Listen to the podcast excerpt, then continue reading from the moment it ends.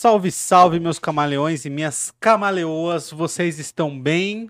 E aí, Camales, você tá bem? Tô bem, tô bem. Tamo tudo ok, tá certinho, tá no jeito. É isso, eu sou o Murilo. E eu sou o Camaleão Albino. E vocês estão no Parla, o seu canal preferido de filosofia, cultura, arte, Fofoca, fofoca, hum, crítica social, crítica social, é, bateria sobre as eleições, bateria sobre as eleições, é, choro, ranger de dentes, choro, tristeza. ranger de dentes, tristeza, religião E o Palmeiras não tem mundial. e o Palmeiras não tem mundial. Isso. 11 coisas que nós falamos aqui. Onze, onze, viu só? Viu a variedade, o Tá leque cultural que tá aqui é indescritível. É isso. E, bom, quero pedir pra vocês já ir deixando o like aí. Já vai deixando o like. Curta, se inscreva. Por quê? Porque senão você esquece, cara. Quem não esquece das coisas? Curtir, se inscrever, isso tudo já é básico, beleza? A gente já recebeu um e-mail do YouTube falando que mais de 80% das pessoas que nos assistem não nos seguem. Eu queria saber Traidores. por quê? Por quê, cara? Por que você nos assiste recorrentemente e não nos segue? Não custa nada tu seguir a gente. A gente até vira amigo de repente. É. Ah, Bora Bom, lá? a Gabi mandou boa noite aqui pra gente. Boa Boas noite, noites. Gabi. Vamos começar então, Camales. A galera já tá Bora, chegando bora, aqui. E bora. O que, que a gente tem pra falar sobre a filosofia pós-moderna, Camales? Então, cara, pós-moderno pode ser tanto a condição desse período filosófico, que tem a ver aí com o século 20 e 21, e aí a gente já vai chegando nos caminhos finais do filobrizando cronológico, pelo menos, e ao mesmo tempo pode ser um xingamento, cara. Pós-moderno pode ser uma forma de xingamento, entendeu? Por quê? É ofensivo? Ah, é, é porque assim, é, pessoas, pessoas mais progressistas, pessoas mais ligadas com as pautas identitárias podem ser chamadas de pós-moderna por pessoas mais conservadoras, entendeu? A filosofia pós-moderna é a ideia de que é uma pós-verdade. Então é uma, é uma verdade desconstruída. E aí o pessoal começa a xingar, chama a pessoa de desconstruidinho, né? De moderninho. Pra frentex. Pra Frentex é da nossa mãe, mas tudo bem. É, de pós-mod, é muito, é muito famoso a galera, é muito fácil a galera chamar de pós-mod. Hum. A pós-modernidade é geralmente atribuída aí a algumas ideias que criticam a verdade. Então agora não existe mais uma verdade oficial, as verdades se diluíram, né? Hum. Que é o caso, por exemplo, da filosofia do Bauman. Isso Entendeu? conversa muito. Eu sei que não é exatamente isso que você está dizendo, mas a, a pós-verdade, né? Esse lance de que os fatos eles não são necessariamente narrados como, como são, né? Sim, sim. É, existe algo que acontece É- e depois vê-se Vê como aquilo vai ser tratado. vai ser interpretado. E aí a gente tem a pós-verdade. É, então. Esse lance de você. Tudo ser interpretável, qualquer atitude, né? Então, É, o revisionismo histórico O também, de você revisionismo ficar histórico. revisando, ah, não existiu escravidão, É, essas bobagens. Esse é um fala. sintoma. É, é, é, se- seria, exatamente, acho que é um sintoma, é a melhor palavra que você achou. Porque, assim, a definição de pós-moderna, ela é atribuída a alguns pensadores, outros recusam esse termo, alguns são chamados pós-estruturalistas e outros recusam também esse termo, entendeu?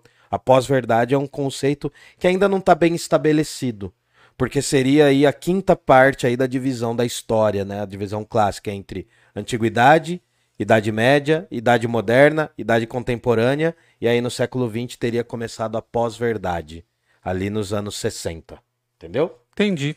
Bora lá então? Bora lá, Camares, quem que trouxe? Quem foi o primeiro? Quem a gente considera? A gente estava explicando semana passada, né? Que a gente separa a filosofia a nosso modo aqui, mais ou menos, só pra gente se identificar temporariamente, Sim, sim, sim. tá? E quem é o primeiro filósofo que a gente tem como um pós-moderno? Cara, é difícil também a gente considerar um pós-moderno que iniciou tudo, porque essa crítica já vem ali no século XIX.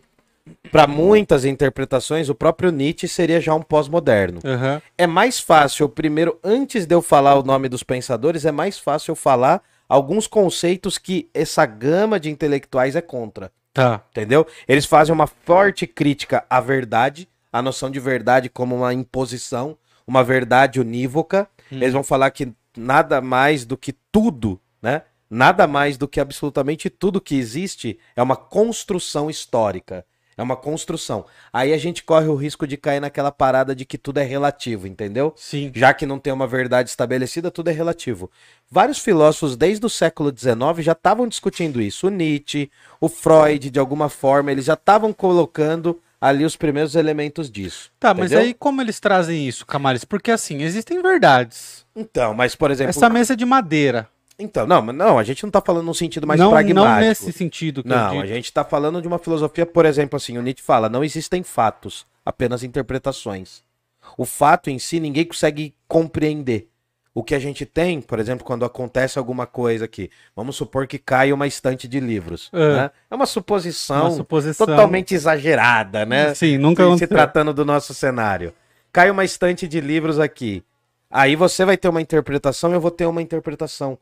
A gente não vai conseguir definir o fato por ele próprio, entendeu? Então, ali no Nietzsche já tem um pouco disso. O Freud, quando começa a explorar a consciência humana, já tem um pouco disso. O Darwin, quando tira o lugar do ser humano do centro da criação, né, divina. Coloca ele como então, mais um é, com mais um mais um dos animais. Ele não é o predileto de Deus, nada a ver, é um processo evolutivo. Então todas essas noções foram moldando o século XX, porque essas noções estão no XIX. Então, essa crítica à verdade, a crítica à realidade oficial das coisas, ela vai acabar acontecendo porque esses pensadores já do XIX adiantam isso. No século XX, a gente tem uma radicalização desse tema, e a gente tem que lembrar que a primeira metade do século XX não foi fácil para o mundo guerras, crises sistêmicas, aí a gente vê também os problemas ecológicos avançando, problemas sociais, geracionais. Aí o que acontece? Essa turma, aí a gente tem que tomar cuidado com a palavra modernidade que está nos pós-modernos. Por quê? Essa turma, eles criticam o projeto da modernidade lá do iluminismo. Tá ligado? Quando o iluminismo surgiu, era uma proposta de filosofia racional, lógica, científica e tem aquela sensação.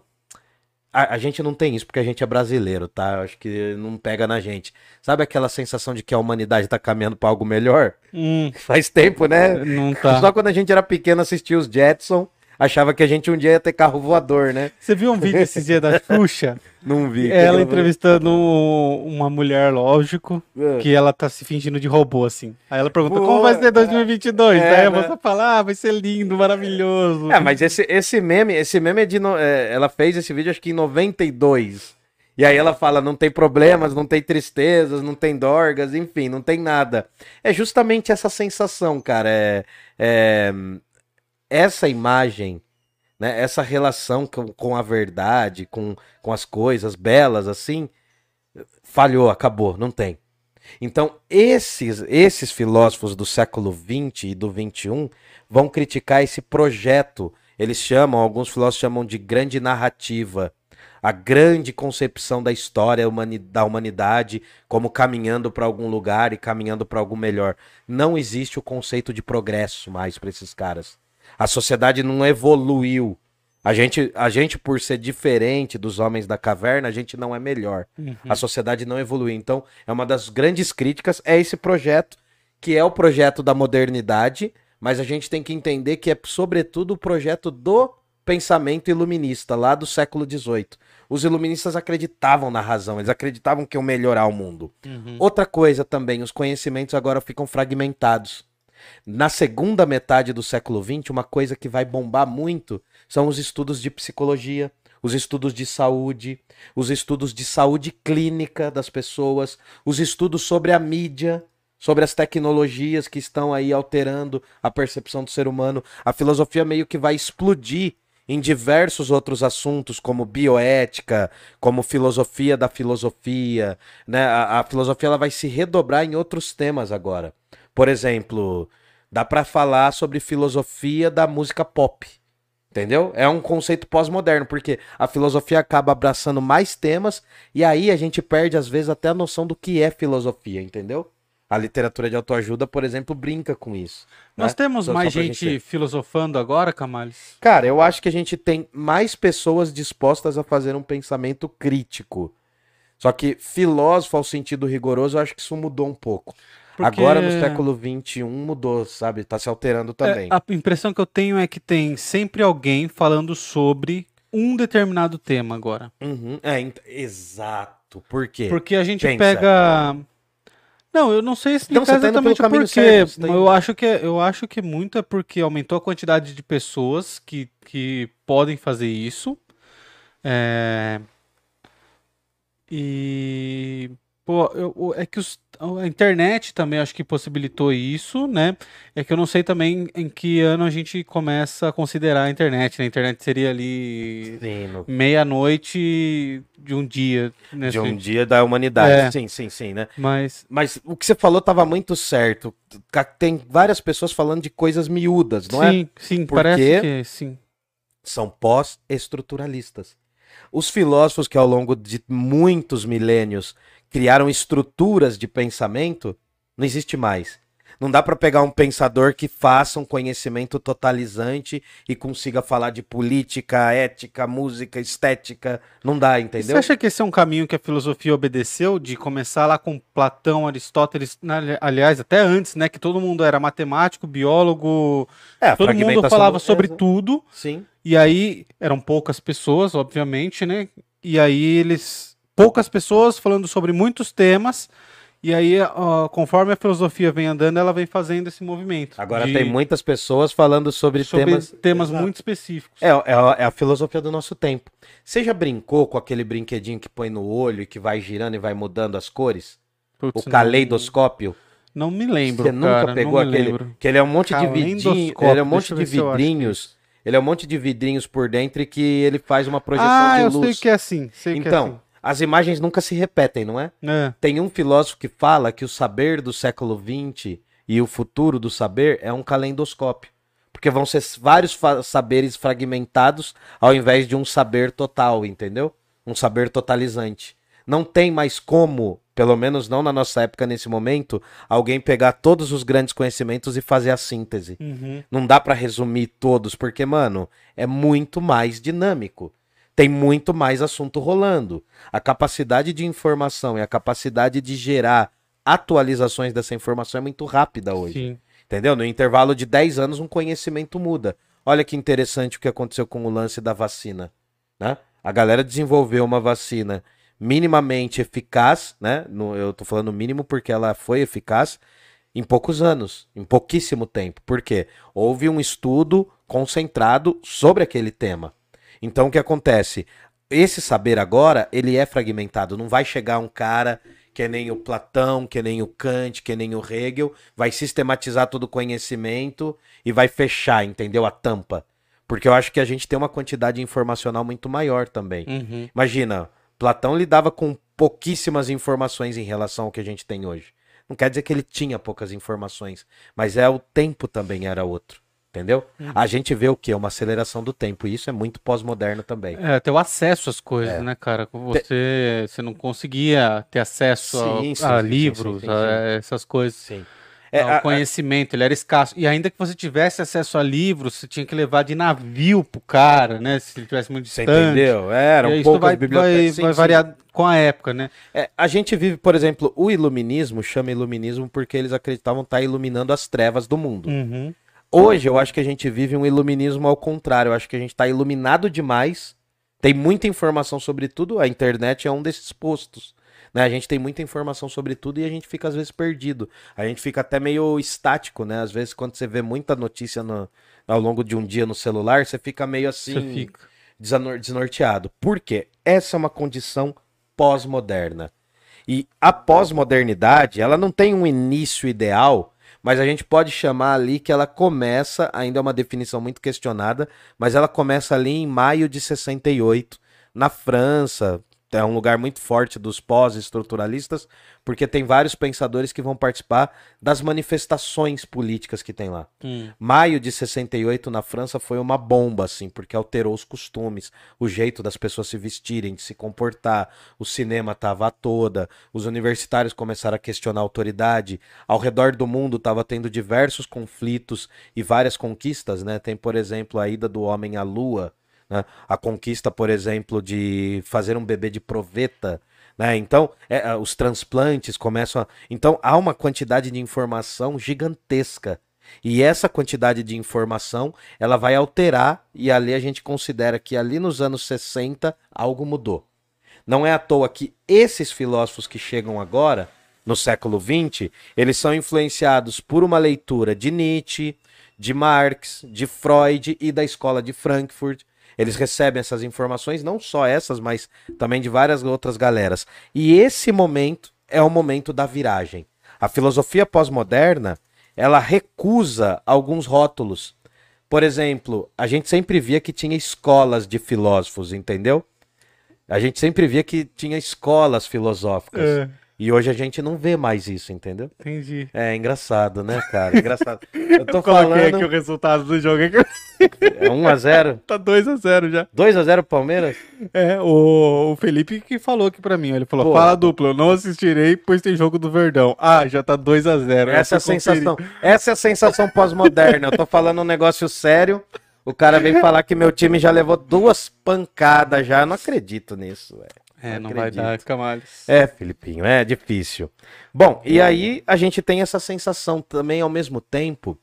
É, a gente pode pegar pelo menos a filosofia do Nietzsche e ali o pensamento do Dostoiévski, aquela sensação de que está tudo diluindo. Né? O Dostoiévski já tem aquela constatação né, de que Deus está morto, apesar do Dostoiévski ele ter um período de ateísmo, mas não é todo. Porque o que, que é Deus? Deus é uma grande narrativa. Deus, né? Se a gente for pensar dentro da lógica pós-moderna, a cristandade, o cristianismo é uma narrativa. Assim como os projetos, os projetos políticos do século XVIII e XIX. Hum. Eles são narrativas totalizantes. Só que essas narrativas não dão mais conta de explicar toda a humanidade. A humanidade vai se fragmentando em diversos temas, né? vai se diluindo em diversos assuntos, e essas grandes narrativas elas não são mais capazes de explicar o mundo.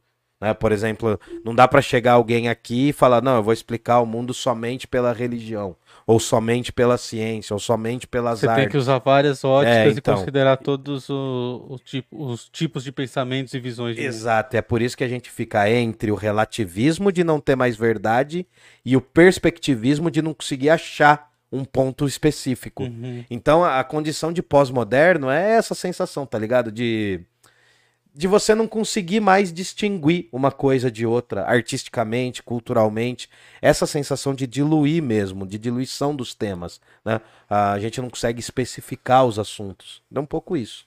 Pô, Camales, muito legal, cara. E a gente vai ver na próxima quinta quem? Então, a grande vertente de filósofos pós-estruturalistas é a vertente francesa. Né? Uhum. Né? E aí, se a gente for pegar a vertente francesa, a gente tem a galera da, dos, esses pós-estruturalistas a gente tem. Não é um grupo de filósofos, mas eles acabam pensando de maneira semelhante. É o Michel Foucault, nós temos o Gilles Deleuze, nós temos o Jacques Derrida, nem todos são franceses apenas, tá? Uhum. Depois eu falo isso. E nós temos o Jean-François Lyotard. Esses quatro, eles são importantíssimos porque eles são essa primeira onda do que a gente vai chamar de pós-estruturalista, mesmo eles falando que não, mano, não tenho nada a ver com isso aí, entendeu? Por exemplo, Michel Foucault, uma das coisas que ele vai analisar o sistema carcerário da França. Ele vai conversar com os presos da França, com os encarcerados. Ele vai trazer uma filosofia clínica, não no sentido da filosofia clínica com a psicanálise, ele vai trazer uma filosofia clínica porque ele vai tentar entender o saber dos médicos, por exemplo. Ele vai tentar saber o que, que é um hospício o que que é um, um, o que que foram as estruturas, né, como exército, mosteiros, como essas estruturas exerciam poder sobre as pessoas, né? É do Michel Foucault Vigiar e Punir, uhum. que é uma análise sobre o sistema carcerário. É do Michel Foucault a história da sexualidade, que também ele vai falar que a, a sexualidade é um devir histórico, a loucura também. Já o Deleuze, uma das coisas que ele vai estudar, cara, a questão do esquizofrênico, ele vai começar, se, ele vai se debruçar sobre o tema da esquizofrenia. Ele vai falar, o, o Deleuze tem uma parada muito da hora que dá para entender muito bem. Enquanto os modernos iluministas entendiam a filosofia como uma árvore, né? Imagina que todos os saberes eram uma árvore e a filosofia estava ali, às vezes no tronco dessa árvore, às vezes nos ramos dessa árvore.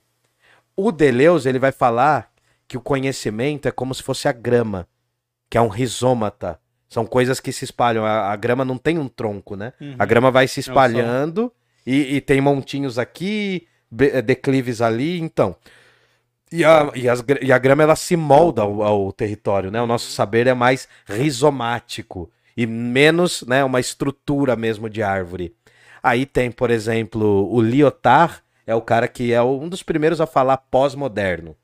E ele fala desse saber que é fragmentado, são, são várias, várias constelações dentro de uma coisa só. E fechando, cara, você viu que tiraram a foto mais distante do campo profundo. Cara, eu vi. do universo. Eu vi. É uma, é uma foto, na verdade é uma foto de não é, não é uma coisa que existe. Eu tava pesquisando isso, né? É que a gente tirou uma foto de um lugar que tá, acho que 4,5 bilhões de anos-luz. Só que esses 4,5 bilhões estão retratando um lugar, posso estar falando besteira, mas foi mais ou menos assim que eu entendi, que é um, um espectro de 12 bilhões de anos-luz. Cara, é, é tipo ver o, a- o lugar mais distante do universo, tá ligado? E é incrível, mano, porque assim. É pós-moderna essa sensação. A gente sabe que o universo ele teve uma criação e que ele é finito, enfim, né? Ele foi criado, né? Segundo a teoria do Big Bang. Mas essa sensação de que é cada vez mais ínfima a vida humana, É, cara, te dá uma, cada vez uma- menor, um cara. sentido de pequenez, né? Sim. É um pouco isso, cara. A filosofia pós-moderna, ela vai romper com as estruturas convencionais da filosofia. Isso já vinha de antes, já vinha do século XIX. Isso vai explodir na segunda metade do século XX. E semana que vem, eu acho que a gente pode ver Foucault. Foucault, legal. Bom, então um beijo e boa noite para todo mundo que assistiu a gente até aqui. Só ficou o comentário do Manfredini para eu ler, que ele mandou boa noite, pessoal, todos bem? Para fugir um pouco da realidade atual que nos permeia, estou aqui no Filobrizando, com Danone, of course. Ó, Danoninho é Mandou bom, hein? inglês aqui, hein? Danoninho é bom, Se Danoninho é instante cair, eu tenho como. Eu, eu tenho como chuva de conhecimentos. E eu posso te garantir que chuva de conhecimento dói. E é pesado, é pesado. E quebra é pesado. notebook É, também, que eu tô exato. sem tecla aqui até hoje. É pesado, é pesado. Bom, mas é isso. Um beijo pra todo mundo. Um abraço. Um abraço. Quem não conseguiu assistir no ao vivo porque tava vendo o joguinho, vai assistir depois e deixar aqui nos comentários, tá? O Quanto que que foi o jogo? Não, quanto foi o O que, jogo? que você Não, achou? Já tô triste. Eu já vi que o Palmeiras já tá metendo 2 a 0 aqui. O Meu Felipe já Jesus. veio avisar a gente. E. Pô. O time do Palmeiras é forte, né? É forte. Tá, Não, tem não é o time do. Palmeiras que é forte, é o do São Paulo que tá muito fraco. É. Mesmo tendo melhorado um pouco, tá muito ruim, não acredito nisso. Essa é a sensação pós-moderna. A gente tava falando de filosofia até agora, só que é o futebol que É determina os ritmos. É. É isso. E É como o nóis. Neto falou, se o Corinthians tá bem, o mundo vai bem. Você viu ele falando É, isso? não sei, não vi não. Parei de ver, parei de ver. o Neto é parei de demais. Bom, Um beijo pra todo mundo. Só Dê o lembrando- like aí. curtam a gente, Curte a compartilhem. gente. Pizzaria Giuseppe. Se você é de Jundiaí região, peça sua pizza, seu parmegiana. Cara, o parmegiana é é uma divindade, É cara. Aquilo bom, é é bom, bom. é bom, é bom. Peçam lá na Pizzaria Giuseppe, beleza? Deixa o like aí, se inscreve, comenta, compartilha. O que mais, Camargo, que eu tô te interrompendo faz tempo? Não se esqueçam que Jundiaí não tem heróis. Vida longa ao Parla Podcast. É nóis. Tchau, tchau.